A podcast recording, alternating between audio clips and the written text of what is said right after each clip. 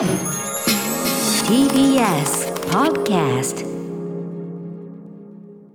さあ突然ですが今日はこんな音源から行ってみましょう民謡民謡専門 DJ ユニット利用山脈の佐藤さん斉藤さんお願いしお願いますします。お願いします。はい。では、あの、まず最初にお聞かせしたいのは、いきなり民謡ではないんですけども、夏なんでアイスクリーンの売り声をかけたいなと思っています。アイスクリーン。アイスクリームのことですね、うんちょうどさっきもそういう曲かかってましたけども、うんうん。こちらは、あの、縁日風物詩というレコードからで、録音がおそらく70年、明治の物売りの再現のレコードです。なるほど。はい。では、えーお聞きください。アイスクリーンの売り声の、えー音でございます。はい、えー、アイスクリーム、まあ、アイスクリーンの売り声。はいえ、何これ？日本、日本語ラッパそうなんですよ。マジ？これが、うん明治今、まあ、昭和に明治を懐かしんでちょっと、ええまあ、出すような、うんうんそういうブームみたいなのがあって、はいこれがまあ、昭そうですね、昭和に生きてた明治時代の人がこれ買って、えあこんなんだったなっていう。え懐かしいなんて。だ街中でストリートで鳴ってたっていう。昔はそのじゃあ明治時代はこういうこうなんていうのかなフレージングでそうです、そうです。ひ呼び込むのがはい。まあけだから、今、キャッチとかあんま良くないことになってますけど、もしやるんだったら、現代人のこの声の出し方で、うんうん人をキャッチできるワードセンスとかが現代的で、うん。なんかゲーマーで持っていけたらあるんじゃないかなっていう。いやーフローもしてるしライムもしてるし、と部分的には完全にラッパーでしたね普通に、は本当にあのっていうか普通に本当に、はい。ななんだこれ？正直令和の声声かと思いました、うん。ってぐらいに、だからあのなんかなんとかどこそこサイファーでやってますみたいなさ、うん。やべえなんだこれ？へえまあじゃあこういう感じでこうなんていうのかな。なんていうの我々が今が聞いてすごくイケてる感じのこう声芸というのかな、うんうん。こういうものは当時昔からいいろいろあるというかそれを今日いっぱいお聞かせいただける感じでしょうか？そうですね。まず俺らが言いたいのは、うん。その民謡イコールその人間力というか、うん。うん声による部分がかなりでかいんですよね。はい。声。本当に声のみを聞いてくれてもいいくらいの。うん声の力ももうそはいそしたら声を発せるその人の力というか。そうですなんで今あの流したのは民謡の定義で言うと民謡ではないんですけど、うんうん同じく日本人のか体の中から出てきた、うん声であってでうん。またフローであって、うんうん。うん、そういうのがあのかつていっぱいあったんだなっていうことをそうですね。皆さん知昔らないんの日本で人は僕らから見てかっこいい人だったってことなんですよね。うんうん。だし日本語っていうのをその音楽的にそのグルービーにこう使うってこと全然できてたってことでもありますよそうね。なんですよ。ねそうなんで。すよ。あのそもそも民謡ってやっぱ歌うっていうよりは話してる声の延長なので、うんうんうん。日本語の抑揚そのものが勝手にメロディーラインになっていくってことですよね。なるほど、そういうねあのメロディックにしたりするのって、まあ、僕らはすごくそこを開拓してきたって思ってたけど実はそこは先祖返りでもあったということかラ。イムスターのパイセンがいらっしゃったってことうん。マミマミー D じゃんみたいな。その通りなんですよ。ねえ、はい。ということで、えーいきなり始まりましたが今夜はこんな特集をお送りします。民謡専門 DJ ユニット利用山脈プレゼンツいいよ。初めての民謡入門どっこいしょ特集。よいやいしょ。よいしょ。はい。ここれもねちょいちょいよいしょとか言いがちですけどね、えー8月11日水曜日、えー時刻は夜8時今ね4分です。TBS ラジオキーステーションに生放送でお送りしているアフターシックスジャンクションパーソナリティの私ライムスター歌丸。そしてはい水曜パートナー TBS アナウンサーの日々真央子です。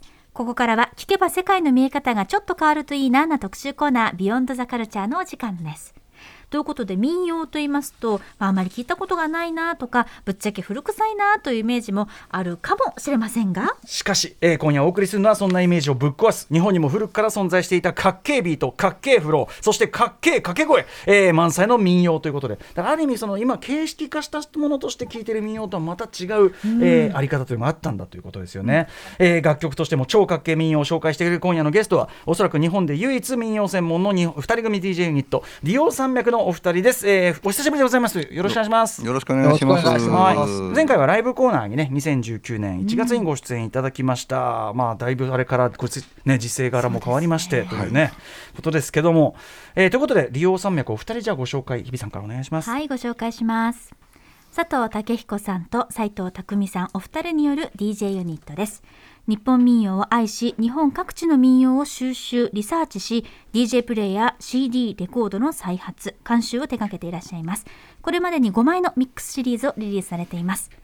2019年の11月にお送りしましたタイのダンスミュージック採用特集の際に出演していただいた DJ ユニットソイ48から派生したユニットでもあります。はい、ということで本日は、えー、と斉藤さんはお電話でそして佐藤さんはあのこの第6スタジオ申し訳ございませんこの感染拡大あの防止のための本当に、ね、あれとして第6スタジオ前の、えー通称28スタジオ側にいらっしゃってそこであのターンテーブルを置いてね直接音源をかけていただくというスタイルで、えーお送りしたいと思います。えーあのちょっとさリオ山脈のお二人そのものについても改めておあのお久お久しぶりのねご出演でもあるんで、えー、とリオ山脈の利用この「利」ってこうなんていうの人弁に里と書いて、はいはいはいはい。利用これまずどういう意味なんですか？これはなんか民謡っていう言葉ってだいぶ新しい言葉だったっぽくてですああねそうなんだ、はい、でその民謡っていうのがあの使われる前にあのレコード、うん。レコードにあの歌謡曲とかジャズとか、はい。ヒップホップとかってジャンル書いてるええ。時あるじゃないですか、はい。あれってあの昔その民謡のレコードが出てた時にはい「利用」って書いてあったんですよね。へえつまりその民謡って多分名前がついたのはそれこそ民芸とかさなんかそういうこう、あムーブメントと時期近いのかもしれないけど、はいはいはい。利用の利ってだからつまりさ里の音楽みたいなことでしょうかね。そうですね。あの人里の音楽っていう、まあだから、シティのじゃないよってことですね。なるほどね。里歌ってことカントリーカントリーグラマーだよと、はいはい。うん。そうですそうでネリー風に言うならば。はい。うん。まさにそうです。なるほどね、えーでお二人がこう民謡を収集されてその民謡 DJ ユニットとなっていくのこれなんかきっかけがあったんですか？なんかそあの今ご紹介いただいた感じでもともとソイ48っていうパーティーが、はい。あの新宿でやってまして。この番組もお世話になっております。そうですそうです、ん。でそこではあのタイのモーラムっていう、うん。あの音楽をとにかくでかい音で聴いえて楽しもうみたいな感じで始まった、はい。あのパーティーだったんですけど、でそこでいろんな音楽かけるうちに、まあはいタイのモーラムと通じるような感じの,、あのものって他にもないのかなっていうのを、んいろいろ、まあ、それは民謡に限らずなんですけど、うんうんあの掘ったり探したり、ええ。DJ で使ったりっていうのはいろいろあって、うんうん。その中でなんか民謡に今ハマっちゃって、うんうん。で民謡だけかけるようになったみたいななるほど。感じですね。ここういうかこういう感じで聞くのもっとねえかなみたいな。そ うそうですそうですそうですまさに。なんか別に日本を深掘りしようとかそういう意図はゼロでしたね。ああ最初はそういううんそこから始まったわけじゃなくて単純粋にグルーブ追求していった結果、うん行き着いたというかそうですそうです。ことですね。でもそしたら結構な金脈じゃね？みたいなことですか、そうですね。うん、そのまずバカ安なんでレコードが。ああ安い。あーなるほど。あ今ちょっと変わってきましたけどね。なるほどね、これは利用山脈のお二人のせいということで、まあ自業自得な部分もだいぶありますけど、はい。しょうがないけどね。でもそれぐらい今までは注目されてなかったってことですもんね、そうですね。なんかそのそういうワールドミュージック系のパーティーっていうと、うん。あのファンクとかジャズとかラテンとかが下にあって、うんうん。で上にまあそういうタイっぽいもんとか、うんうん。アラブっぽいもんとかが乗っかってるっていう構造の音楽、世界中にええあるんですけど、はい。などこそこの国のロックとかどこそこの国のジャズとか、はいはい。どこのそこのアフリカのファンクとかとかはいはいでもそういう西洋音楽が下にあって上にそうい。う味付けみたいに、うんうんあのアラブとかアジアが乗っかってるんじゃなくて、うんうん。あの下の部分がアラブとかアジアとか、うんうんそういう拳回ってるようなもんがなんか好きになっちゃって、うんうんうん。うん。そうですね。完全に価値の逆転ですよね。ああなるほど。あの出汁で出してる方が良くないみたいな、そうですそうんもう味付けそのものから味付けのベースからちょっとこっちの方が良くないみたいなってきたみたいな。食うものが変わったって感じですね、うん。うんだから味ご飯で上にいろいろ乗っけて食ってたんじゃなくて、うんうんもうパンにするわみたいな、今の例えで逆。でしょそれ。ね。わかりました。いや、あのーじゃあちょっとね、実際どういう感じがね、あのかっこいい音楽があるのかというのを、でも今日さっきのもうアイスクリーンだけで相当びっくりしました。相当かまされたよね。うん。だからちょっと想像してたうん。今っぽさのレベルじゃなかったよね。本当に。あのなんかいわゆるやっぱビヨーンっていうなんか音,、楽のイメージが強かったんで、うんうん。これはちょっと恥ずかしいな知らないとって今ね思いました、ある意味だからその本当にあの自然なんていうの？自然に体から出てきたグルーブみたいなところではそのさっきアイスクリーンは厳密には民謡じゃないけども、うんえーちょっとそこからさらにぞどういうグルーブが出てくるのかうん楽しみですね。ということで、えーお知らせの後かっけえ民謡の数々ご紹介いただきます。えー、リオさんお二人よろしくお願いします。よろしくお願いしますお願いします。After Six Junction. 時刻は間もなく8時12分です。今夜も生放送でお送りしていますアフターシックスジャンクション。この時間は特集コーナービヨンドザカルチャーです。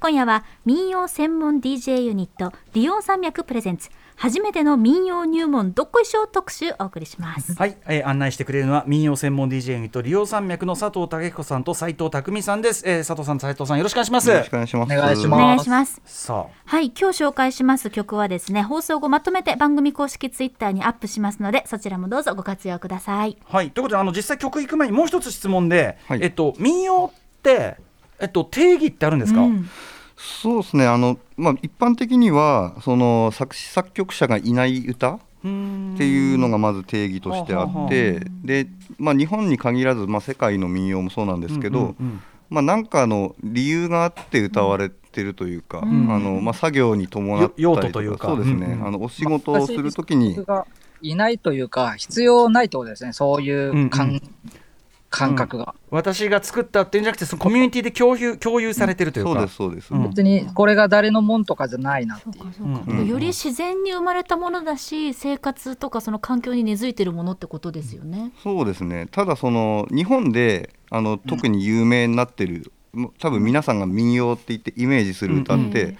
それがそのもともとは生活の中で出てきた、うんうん。そういういろんな作業とかに付随するうん。歌に三味線をつけたり尺八をつけたり、うん。太鼓を入れたりして、え現代的にアレンジされた、うん。あの有名な歌いやすくしたも200のが曲ぐらいの民謡っていうのを民謡って認識されてると思うんですけど、うん本来なんか米つく歌だけでも地方によってもうめちゃくちゃあるんで、うんうん本来は何万曲っていう、うんうん。その広がりがある中で、人が変わればフローが変わるんで、それは別の曲として認識していいんですよね。ああ、うんうんうん。なるほど。でその中から、まあ、あの民謡をレコードにして歌ってみたいな文化があの、後になってから出てきたんで、うんうん。そこにあの三味線を入れて有名になったりソーラン節会津磐梯あさー。んさっき民謡クルセイダースがカバーしてたような民謡、ええはい。っていうのは、そういう有名になった民謡っていう感じで、そこの差が結構あると思いますね。もともとがうん。バーっていっぱいあった民謡。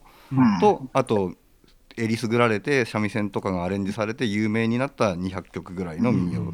で作曲者がいないっていうのは逆にどう歌ってもいいってことなんで、この歌い方じゃなきゃいけなくなった民謡はもうなんか本当の意味では民謡じゃないんですよ。あのーだからあれですよね。その現場でその何かしらの用途で、まあ、使使われてたというか歌われてたみたいなものがその本人たちは作品っていう意識がなかったものを作品化したものが、暫定的に作品化したものが今我々があのジャンルだと思ってる民謡。そうですね。それがいわゆる、まあ、成長って言われる民謡になったりとかっていうので、そこ形が固定化しちゃってたものが今、まあ、民謡のパブリックイメージとしてうん。みんなに伝わってると思います。でも本来はそういうものではないということですね。そうですね、うんじゃあなおさらこれはこの後の話にもちょっとかぶってしまうかもしれないんですけどアーカイブ化っていうのがうん。本当にもうほとんどできないぐらいのものなんですね。そうです。その、まあ、そうこの後まさに話そうと思ってる、ええ。まあ、一応日本にアーカイブされた民謡のデータベースみたいなものがありまして、でそれを聞くと本当に民謡のあのイメージがガラッとこ変わるというかもともとはこういうもんだったのか、今そのアイスクリームの歌声もそうですけど、ええまあ、我々が思ってるなんか日本勝手に思ってるもう日本っぽいだとか、うんあ和風だなっていうものとは結構かけ離れたような風呂だったりとか、声だったりとかっていうのがバンバン出てくるんで。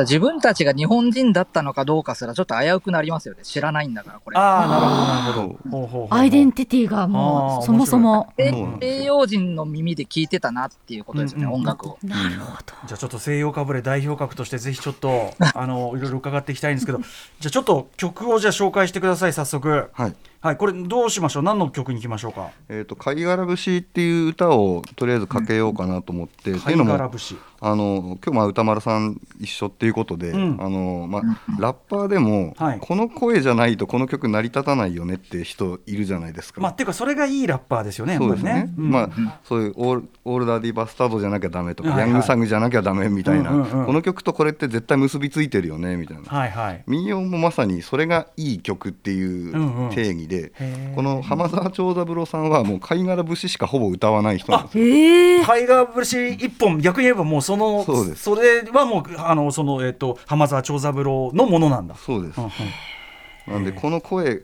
まあ、貝殻節ってその貝殻を取るためにあのええ。炉を漕ぐ時の、まあ、作業歌がもともとなんですけど、うんうんうん。まさにそういう声でこもう絶対この人これしか歌えないよね、うんっていう感じの声なんで もそうこが。浜沢が貝殻節なのか、貝殻節が浜沢なのかはい。分かんなくなりますよ。そういへったところをー聞いていただければと。ちょっとじゃあ想像もつかないんで、ぜひ曲紹介お願いします。はい、えーでは貝殻節浜沢長三郎バージョンで、えーお送りします。はい、えー、貝殻節、えー、浜沢長三郎バージョンね、えー、お送りいただいております。なんか顔が浮かびますね。本当にそう本当にこういう顔してんだろうなみたいな。そううん、角張った顔してんだろうなみたいなね。そうですね。塩焼けした声っていうか、うん。塩焼のけですね。民謡はね、海の声で歌うべきなんですよね。うん、これこれ天沢さん自身はでもその実際に貝殻取ってた人じゃなくあじゃなてい、ですけど、うんうんうんもう一応民謡家として名を成した人でもあるええまあ芸事、芸としてのプロではあるんですけど、うんうんうんその本当の潮声、海の声の人をはいはい限りなく、なんていうか、近づけたというか、てか真似して。貝殻節歌うならこういうちょっと枯れた感じでやんないとっていうのが分かってやってるわけですね。そうこれね。うん、あとやっぱそのなんかこうあ掛け声も含めたなんかグルーヴっつうか、いや、そうなんですよ。うんうん。そこもこの後も含めてずっと聞いていただきたいんですけど、うんその、メインボーカルうんぬんとかっていう感覚はちょっと抜いてもらって、はいはい、もう全体で一個の音ドカンと、うんうん、ちょっと聞いてほしいですね。あとやっぱその浜沢さん自身もその、まあ、塩焼けした声っていうところだからこれがふさわしいんだけどいわゆる美声とか、うんうん。そのいわゆるうまさっていうのとは違う味ですもんねこれね。はい。これただ、うんうん。うん山とか川じゃなくて海の声ですよね海だね。確かにしょっぱかったしょっぱかった。もうん、でうん。広いだだっ広いところでも響く、確かに。響き渡る独特の声ですようねん。うん。うん。でもなんか民謡のうまい下手っていうのって、うん。なんかまあ今の民謡をなんていうんですかね、やっぱステージでちゃんと歌って着物着てっていう時には、ええ。いわゆる歌のうまさってものがあると思うんですけど、うんうん。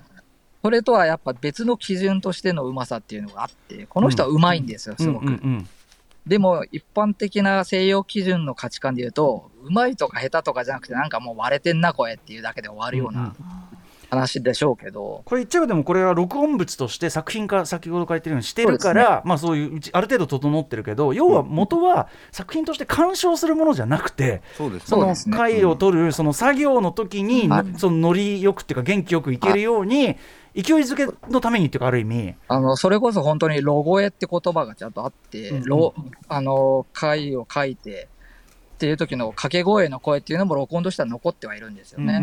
で、それが、なんていうんですかね、もっと長くなって、多少アレンジかされたものが民謡になったらこうなるみたいな。うんうんうんなるほど。でも面白いね。あのそれこそせ西洋の比較で言ってもですよ。ああいう面を取る時のさコットンを取る時のその作業がさもちろんいろんな立場の問題もあってブルースっていうのになってって、うん。それが今のポップミュージックの一つの太い定流になってるようにですよ、うんこうある種のグルーブミュージックっていうのはベースに労働家があるみたいのは、うんなんかやっぱ面白いですね。なんかシンクロも感じるっていうか。うん。まあうん肉体の動きが音になるんですよね。うんうんうん。うん。そうだよねだからそれが後にこうフィジカルな音楽としてのダンスミュージックっていうところに転化していくっていうのも必然かもしれないけど、はい。そうですそうです。なるほど。ということで、えー、と浜沢長三郎さんが歌った「えー、と貝殻節」を聴いていただきました、はい。続いては。えー、と次に、えー、と用意している曲が、えー、と今度はあの集団芸。今浜沢長三郎さん、うん。ピンの MC というか。ソロがね強かったね。あの、うん。そこに焦点を当たりましたけど、はい。あの民謡ってそもそもそんな誰か一人上手い人が出てきて、ううんまいねっつって歌うようなもんでもなくてやっぱ集団、さっき掛け声もやばいって話してましたけど、同じでその集団がそ全部やばいっていうのがやっぱ重要で、うんで今からかけるやつはあの温泉のあの床むり歌うんなんですよね、えっとお湯を揉むというか、はいはい。こうその時の歌で。こうやってな、まあ、書きますっていうかね。はい。いや、まあ、あの、お湯浸かりながらの遊び歌でもあるんですけど、なるほどね。そう。でそれがまあ何人かのおじいちゃんでどんどんどんどん歌を回し合っていくんですけども、ええ。それが本当、まあ、ヒップホップでいうポステカットじゃないですけど、うんうんマイクを回していく。そうです違そうです。う。違うフローの人が同じようなあのビ 同じビートの上に違うフローが違う声のいい声がうんうんうん。どんどんどんどん出てくるみたいああいいね。な、はい、はい。ちょっと聞いていただきましょうかね。はいはいお願いします。えー、とではお聞きください。えっ、とゆかむり歌です。じいさんノリノリだな。楽しそう。ゆかむり歌でございます。はい。いいですね。こう途中こうちょっと低いキャラにこう変わるとことか良かったですねなんかね。そうなんですよ。これほんよく聞くと歌詞もちゃんと繋いでって。て、うんうんうんうん。だからもう一個のクルーとして完成度が高い。歌詞はこれはえっと一応決まった歌詞を歌ってはいるんですよね。いや、なんか基本的にはもうその場のノリで。あそうなの？ノリなんだ。フリースタイル。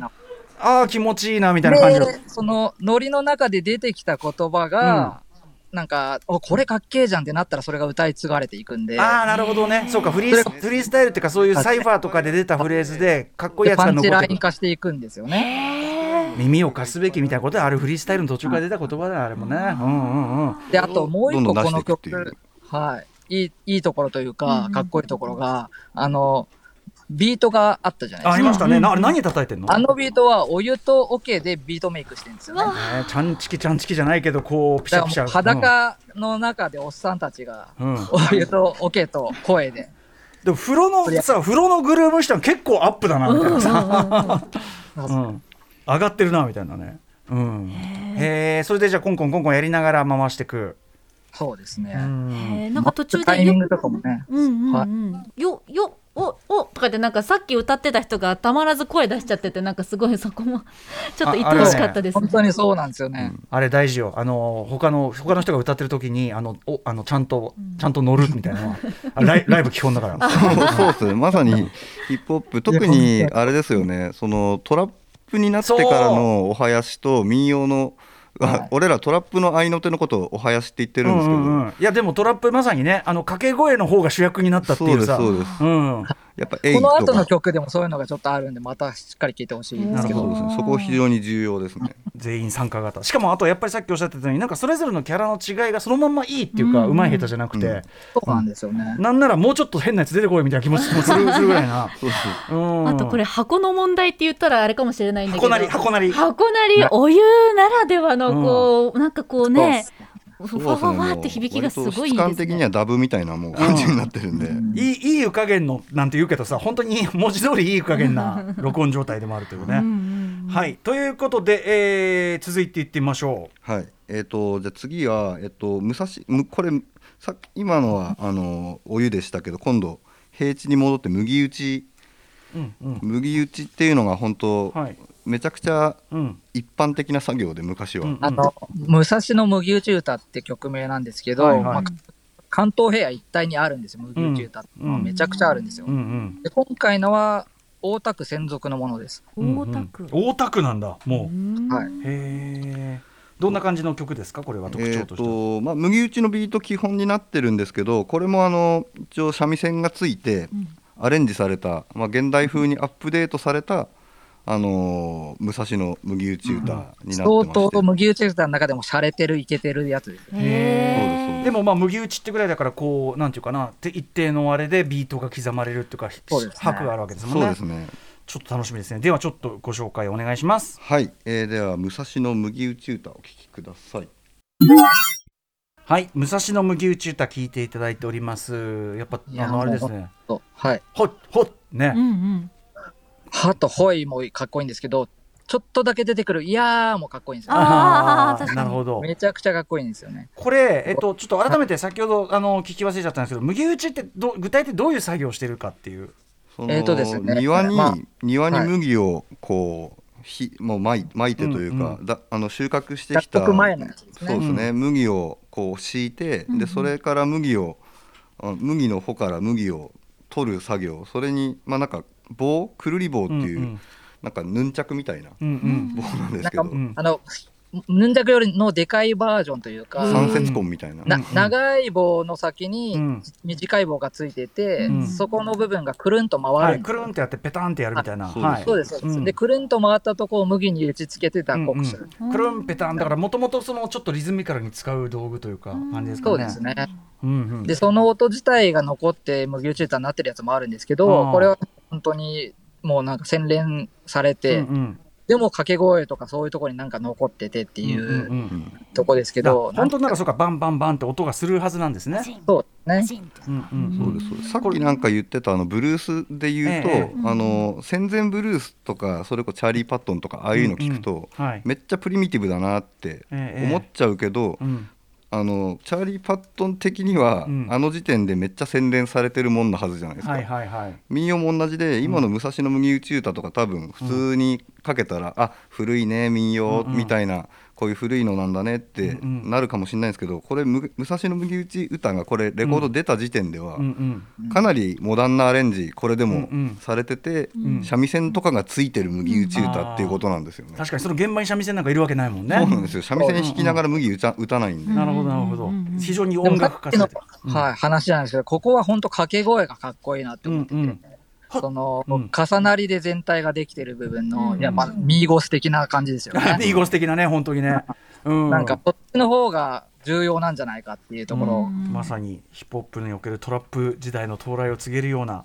あとこのはいテンポ感に関してね日比さんの仮説、あなんか あのやっぱり作業に伴うということですごい動きが見えるなってあの音を聞いて思ったんですけど例えばなんですけどこれ麦がすごい取れるところはテンポ速いとかあったりするんですか？いやなんかそれこそそのそそのコミュニティの、うん。多分グルーヴ感ってあると思うんですよね、うん。うんめっちゃ真面目な人が揃ってて、うん。すぐ終わらしたいっていうところええは早くやんだしょうし、はいはい。そうでもなくてまあまあやまあぼちぼちやるべみたいなところは遅いでしょうし、うんあとこれ、あの、若者のうん。男女の出会いの場でもあったんで、え？え？え麦打ちが？そうなんですよ。そうですね、人んちの庭で男女向かい合って打ち合って、うん。うん。まあ、くっちゃべりるような、なんていうんですか、歌でいろんな交換もするし、へえ。日中の野良仕事が終わって家帰ってきてはいなんか庭仕事するみたいなうんうん感じの、まあ、夕方の楽しい時間的なだからちょっとなんかなんか私麦打ちっていうからもっとガンガンガンガンいくのかと思ったら意外と基本辛い作業ではあると思うんですけど、その辛い作業をなんかまあロマンス的なもんにもすると長くやってたいからゆっくりやろうとかあはあなるほど終わりたくないこの時間みたいなのああるじゃないですか。あーあれぐらいのテンポ感だったらちょっとなんかちゃちゃ入れられますもんね。そうですね。だとあれだけど。実際これもう歌詞が整えられちゃってええレコードになっちゃってますけど、まあうん、実際歌われてた時は多分もっと全然卑猥なこととか、うんうんうん。バリバリ言いまくってたと思うんですよね。はい。ととかまあ口説きの文句を入れたそうですりとか、ね。ちょっと気の利いたこと言ったりとかっていうのは、ょっとシャレでシャレでちょっと口説いたりいやとかでもあれなんですよ。今の曲もうん。歌詞的には「お前さんとならばどこまでも親を捨てこの世が闇になる」と思って歌ってるんですおよ、ロマンチック。全然麦打ち集中してないじゃないですか。この世が闇になったっていいんですよ。うんうん。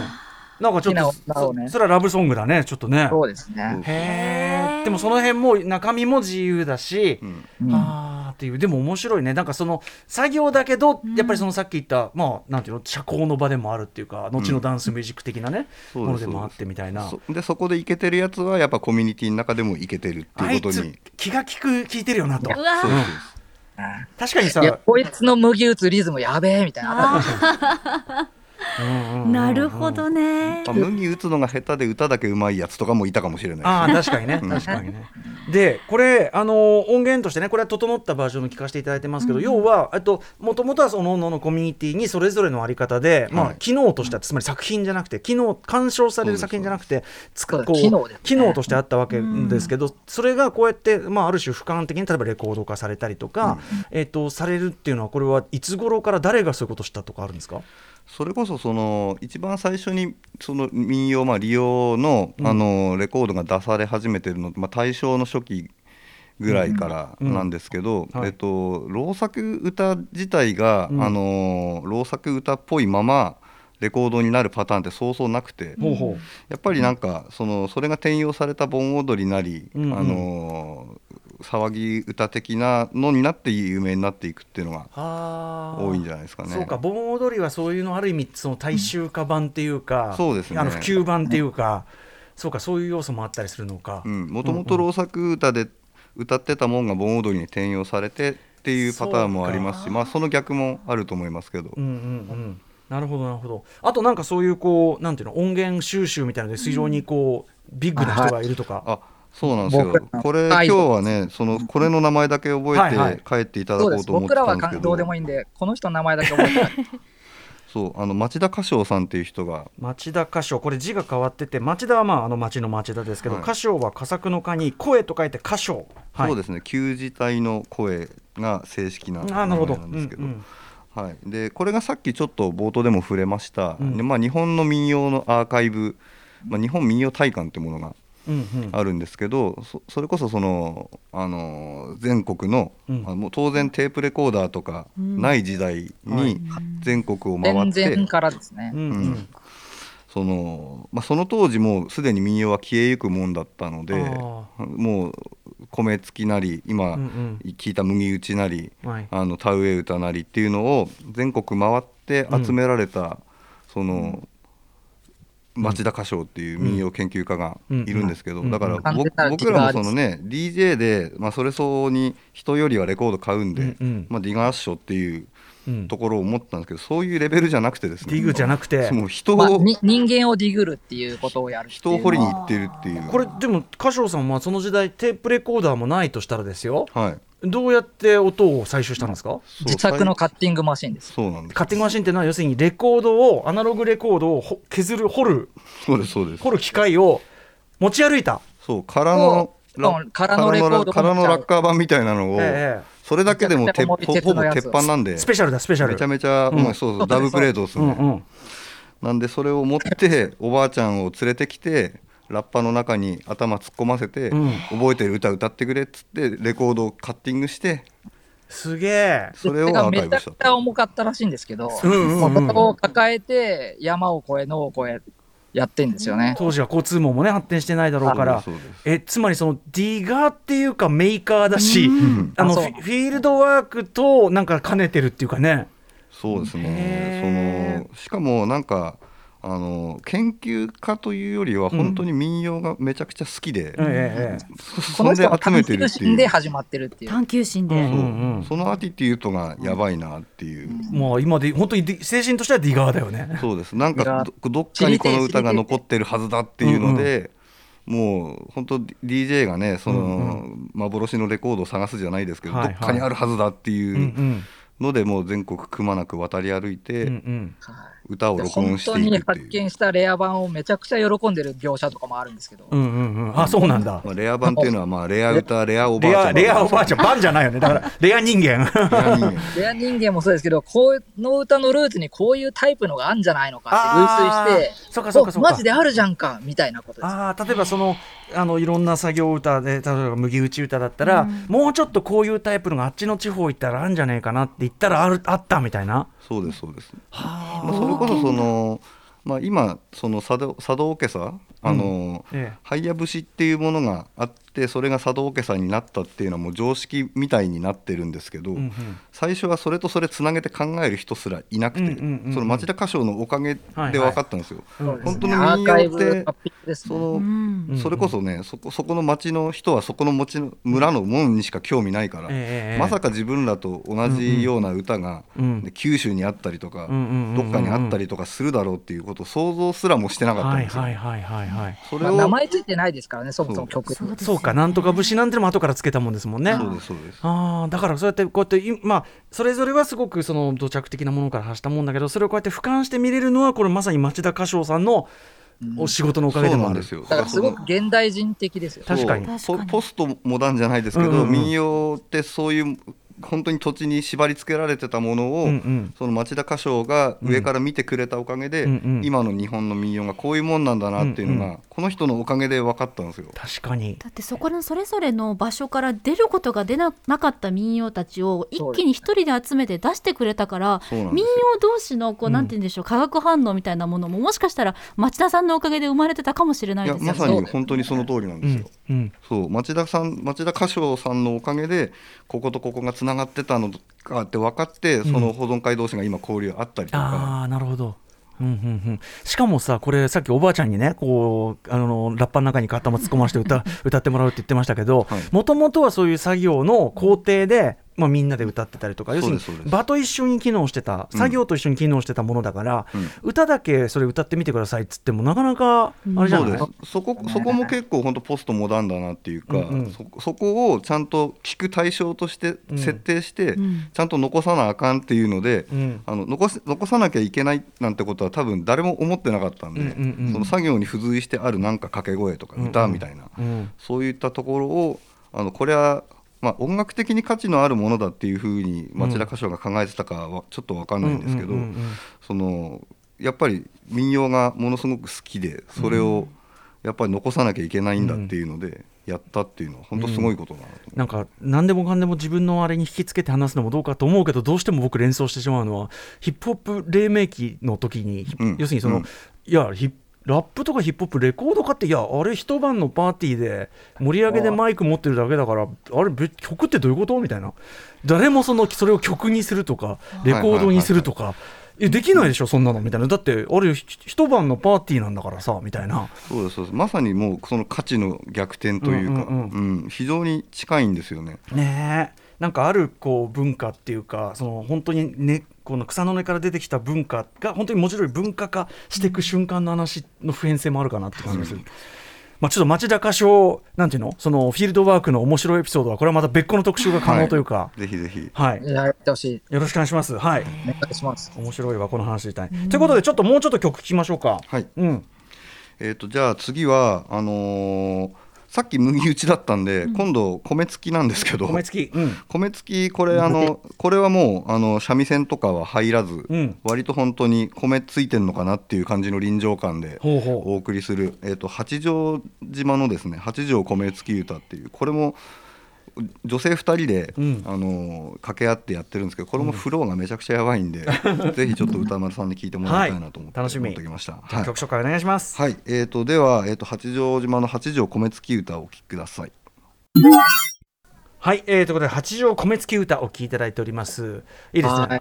歌歌パートの人とね、ラップパートみたいな。そうですね。うん。奥山発稲田かえっていうんですけど、この2本のマイクが入り乱れる感じ、うん、あのあとメロの合間にまたキュッとこうさラップフレーズが、ラップって言っちゃってるけど 入ってくる感じがなんかいいね。スリリングだね。バックフォース的な。バックアンドフォースまさにまさにバックアンドフォースな感じが。うんかっこいい。米付きのこのビートもね四つ打ち電子音みたいになって。いや本当よ。これは全然アレンジできると思いますよそういうものに。そうですね。それこそアレンジって今おっしゃいましたけど、うん。これ俺らあのクラブで現場でかけると、うんうん。クラブのむちゃくちゃでかいスピーカーでこれ爆音でうん。聞くんですけど、うんうん。マジでやばいんですよね。一度でかい音で聞くっていう体験を皆さんにしてほしい。全然違うので。なるほどねもうこのだから米付きの音が普通にキックになるみたいな。本当なんですよ。なんか、ともすると、なんか学術資料の昔の音源みたいに思っちゃうとこあるんですけど、うんうんこれ現場持ってって、うん。でかいスピーカーで鳴らすと、うん。完全にダンスミュージックなんですよね。ねえ。いやーでもそれ分かる気もしますすごい、なんかねこのラッパーのまあラッパーって言っちゃってるこのあのこっちの方が すごいねラッパーなんていうの？フィ female ラッパーとしていい声してる。そうなんですよ。いい。とってもいいね。なるほど。ちょっとね本当にだからロクサーヌシャンテじゃないけどなんかちょっとそういう感じの声してるね。いいね。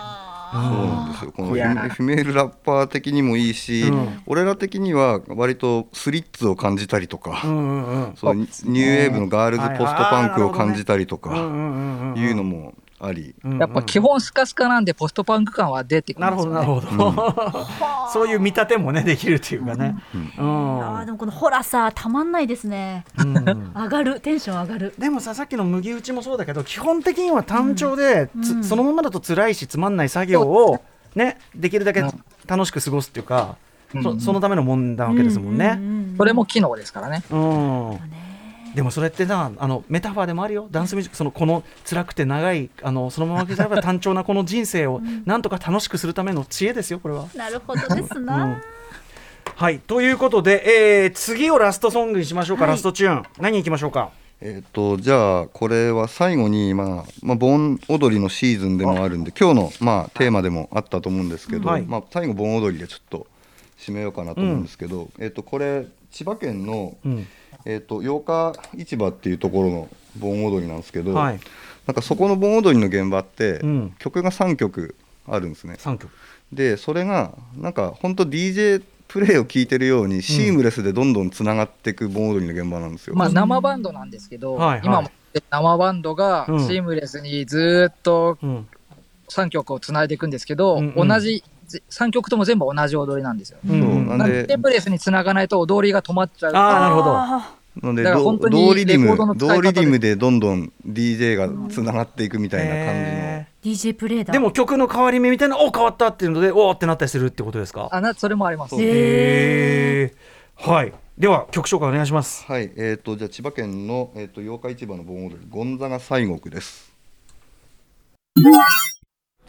はい、えー、ゴンザ西国聞いていただいております、はい。ちょっとこれもっと長いスパンで聞いた方が多分グルーブするやつでしょうねこれはね。ね。うん。本当はまあ投資やってたやつですからね、もともとは。うん。はい。ということで、あのまあ、この季節にぴったりな感じでも締めていただきましたけどいかがでした日比さん今日は？いやあの本当にちょっと、あの民謡っていうイメージがもう抜本的に覆されるような、うん。あの掛け声ってやっぱいいなって思いました。うん掛け声ですからね。ね。すべては掛け声なんで。うん。そうです。あとやっぱ人間力ですから、本当にそうですあとやねっぱこの音源化されたものの向こう側にあるその本当にその音なんていうの音楽っていうかこう機能してた、ん。それが本当に生活の営みの一部であった時みたいなものにこう思いを馳せると、うん。さっきのその大石さんの話ともちょっと通じるかなと思うんだけど、はい、なんかあのそれがなければ生きていけないものでもあった時代っていうか、うん。なんかそういう感じもしますねなんかね、はい、いやめちゃめちゃ面白かったしあのー刺激も受けましたなんかすごく。なんかあの日本語でグルーブを作るみたいなもちろん日本語ラッパーとしていろいろやってきてるわけですけど、でもね僕らもライムスターはもう特にライムスターはそれ意識的にやってるけど、うん。ここぞって時はやっぱ五七が強いとか、ああなるほど。うん、ここぞって時は音を使うとかうん。はねやっぱね常々日頃からマミーデと言ってるとこで、うん。やっぱ強いんだよなみたいな。日本語に対して。そう。なんか前伊藤聖子さんがその自分がやりたい時にうん。やるってなってどうしても温度になっちゃううん。みたいな話を言ってて、うん。うん。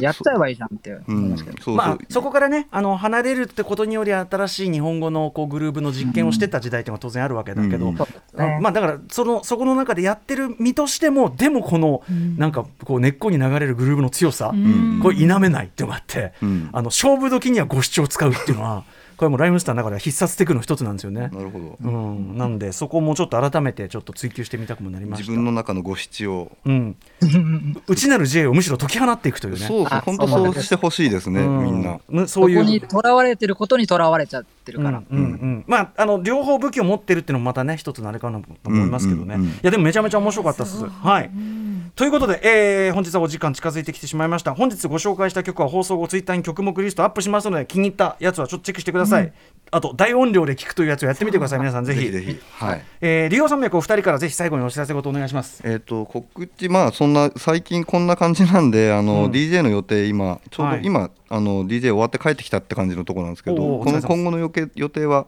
ちょっと決まってないんですけど、うん。あの先ほども話出たあのソイソイ48のみんなで、うん。今やばいジンを作ってるんですよ。なるほど。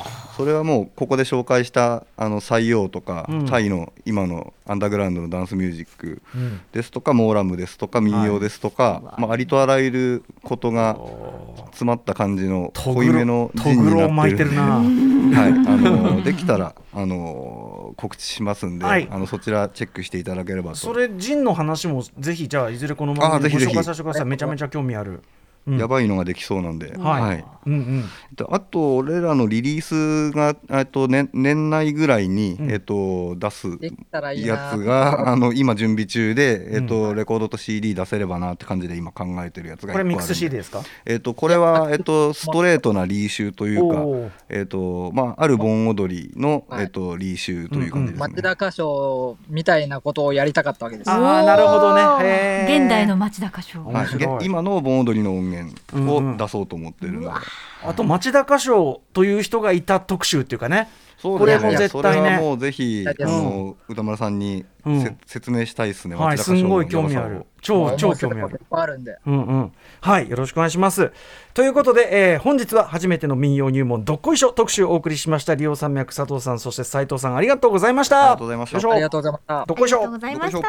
明日のこの時間は終戦の日目前企画目が見た戦争とは特集です。失礼しました。耳が見た特集とは特集です。station. After 66 junction.